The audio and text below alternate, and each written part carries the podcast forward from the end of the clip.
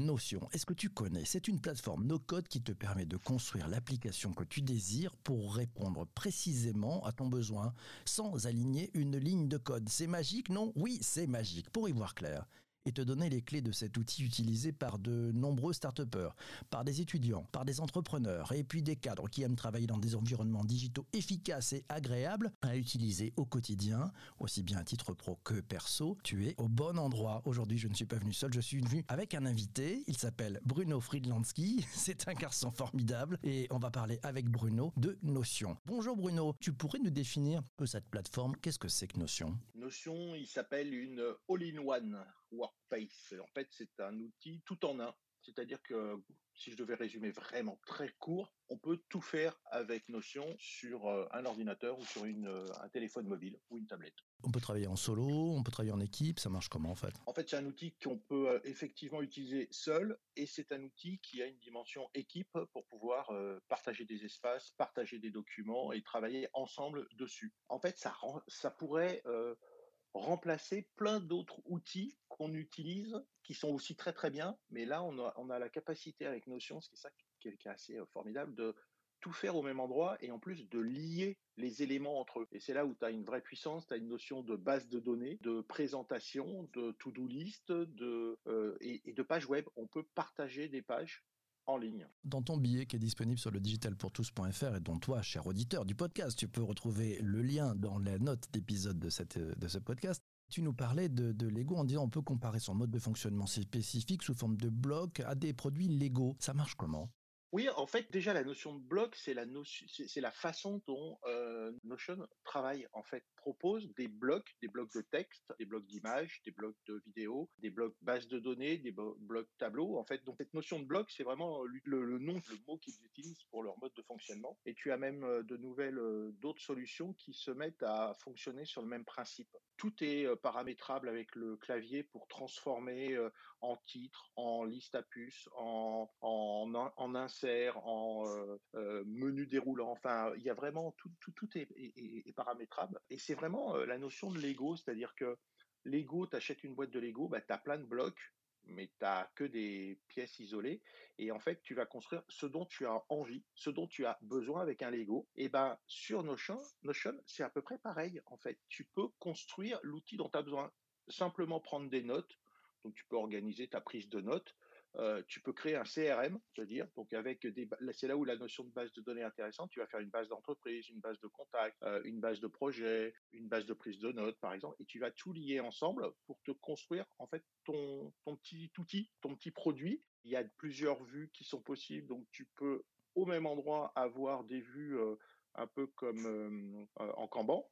Tu peux avoir des vues en liste, tu peux filtrer, donc vraiment, cette notion de Lego, je trouve qu'elle est bien appropriée à, Notion pour créer ce dont tu as envie et ce dont tu as besoin. Et ce dont tu as besoin, c'est pas mal ça. Quels sont les, enjeux que tu as vus derrière euh, tes premiers usages de Notion? Alors, il y a des enjeux, euh, alors je vais dire local, que je vais appeler local. Je peux créer l'outil dont j'ai besoin et l'agencer comme je veux. Alors, il y a certaines limites. La plus grosse limite aujourd'hui euh, sur Notion, c'est le manque de l'API ce petit bout de code qui te permet de te connecter avec d'autres euh, applications.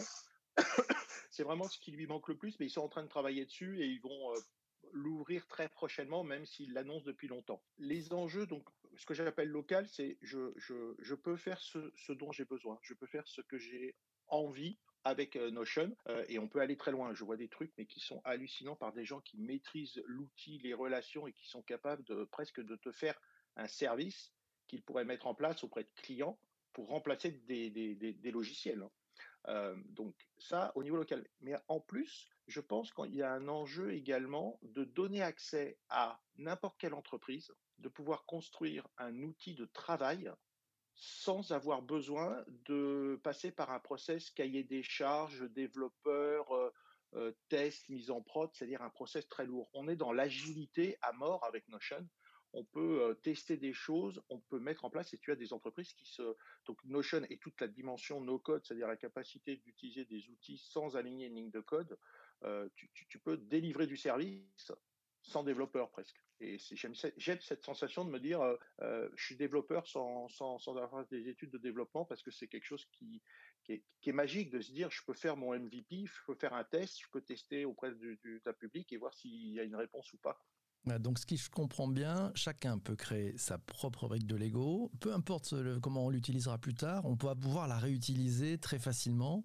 Donc, on peut se lancer dès le départ. Et puis après, on va, euh, bah, comme avec des briques de Lego, euh, construire autour euh, la maison, puis pouvoir faire plein d'objets avec les mêmes éléments, c'est ça? Ouais. Là où il y a besoin, là où ça peut être un peu complexe, c'est qu'il faut quand même réfléchir à ce dont on a besoin avant, j'ai presque envie de dire sur le papier, avec un papier et un crayon.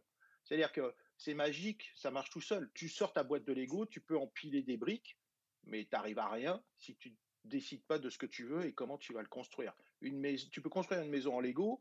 Bon, à la limite, si tu peux commencer par faire le toit d'un côté, euh, les murs de l'autre, puis après tu réunis les deux. Sur Notion, il faut quand même que tu essayes d'imaginer ce dont tu as besoin. Et après, le, champ des possibles est tellement immense que parfois on peut être perdu, on peut ne pas savoir comment faire. Et là, derrière, il y a une super communauté où euh, tu il y a des tutos en ligne, il y a des gens qui maîtrisent et qui partagent énormément, du très basique et du très complexe, euh, et tu peux vraiment arriver en fait à, avoir un produit qui te correspond. Et en plus, il, est, euh, enfin, il est à toi. Tu dépends pas de l'évolution d'une entreprise, tu as, vraiment ton outil, et puis tu peux euh, avoir ce côté évolutif. Donc tu peux aller un peu plus loin, l'interconnecter avec une autre partie que tu aurais développée après. et tu vois, je dis développer alors que alors n'aligne aucune ligne de code.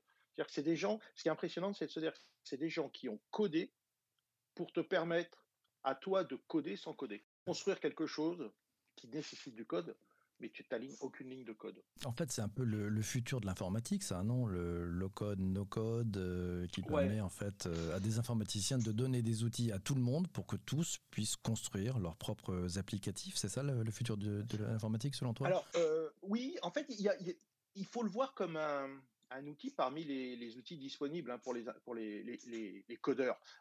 les meilleurs nos codeurs sont souvent des codeurs. Hein. Euh, c'est pas une, les uns contre les autres. c'est juste que ça donne accès à la capacité de créer quelque chose à des gens, par contre, qui n'alignent aucune ligne de code. Ça permet à des codeurs d'aller plus vite. au lieu de recoder quelque chose qu'ils peuvent faire très simplement avec ces outils no-code, ils vont le faire très facilement.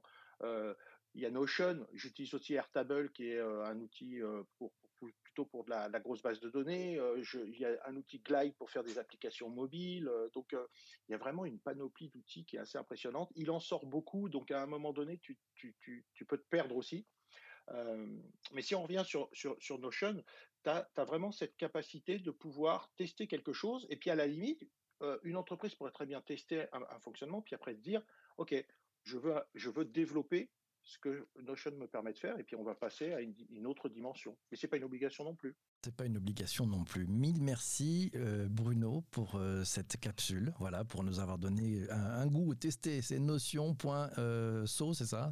SO .so. Notion.so. si vous voulez coder, ça existe aussi en, en, applicatif que vous pouvez installer sur votre Mac, votre PC. Enfin bref, c'est très simple. On vous donne rendez-vous pour un prochain épisode de ce podcast très très vite. D'ailleurs, ça sera le prochain épisode demain. Il sera sur les outils du no-code et du low-code. Ça sera avec l'ami Lionel. Mille merci d'avoir écouté cet épisode du podcast juste Jusqu'ici, je te laisse. J'ai rendez-vous avec mes invités, avec celles et ceux qui sont présents sur YouTube, sur Twitter et sur Twitch. On va continuer la conversation avec notre ami Bruno. Mille merci à toi et à très vite. Ciao, ciao.